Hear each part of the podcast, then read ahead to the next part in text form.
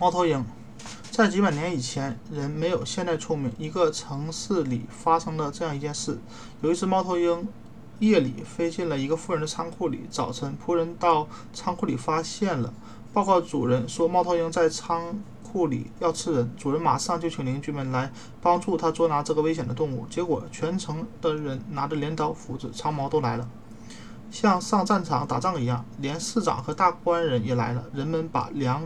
仓包围起来，第一个人端着长矛冲进去，然后又害怕的跑出来。此后进去的两个人也都跑了出来。最后，一个有名的大力士穿上铁甲，拿着宝剑登上梯子，看见了猫头鹰的大眼睛，看见猫头鹰的怪叫声，吓得直发抖。接下来的接啊走下来时几乎晕倒了。这样一来，再没有哪个人敢上去。于是全城人都在商量该怎么办才能成功。可是他们商量了很久，也没有商量一个办法来。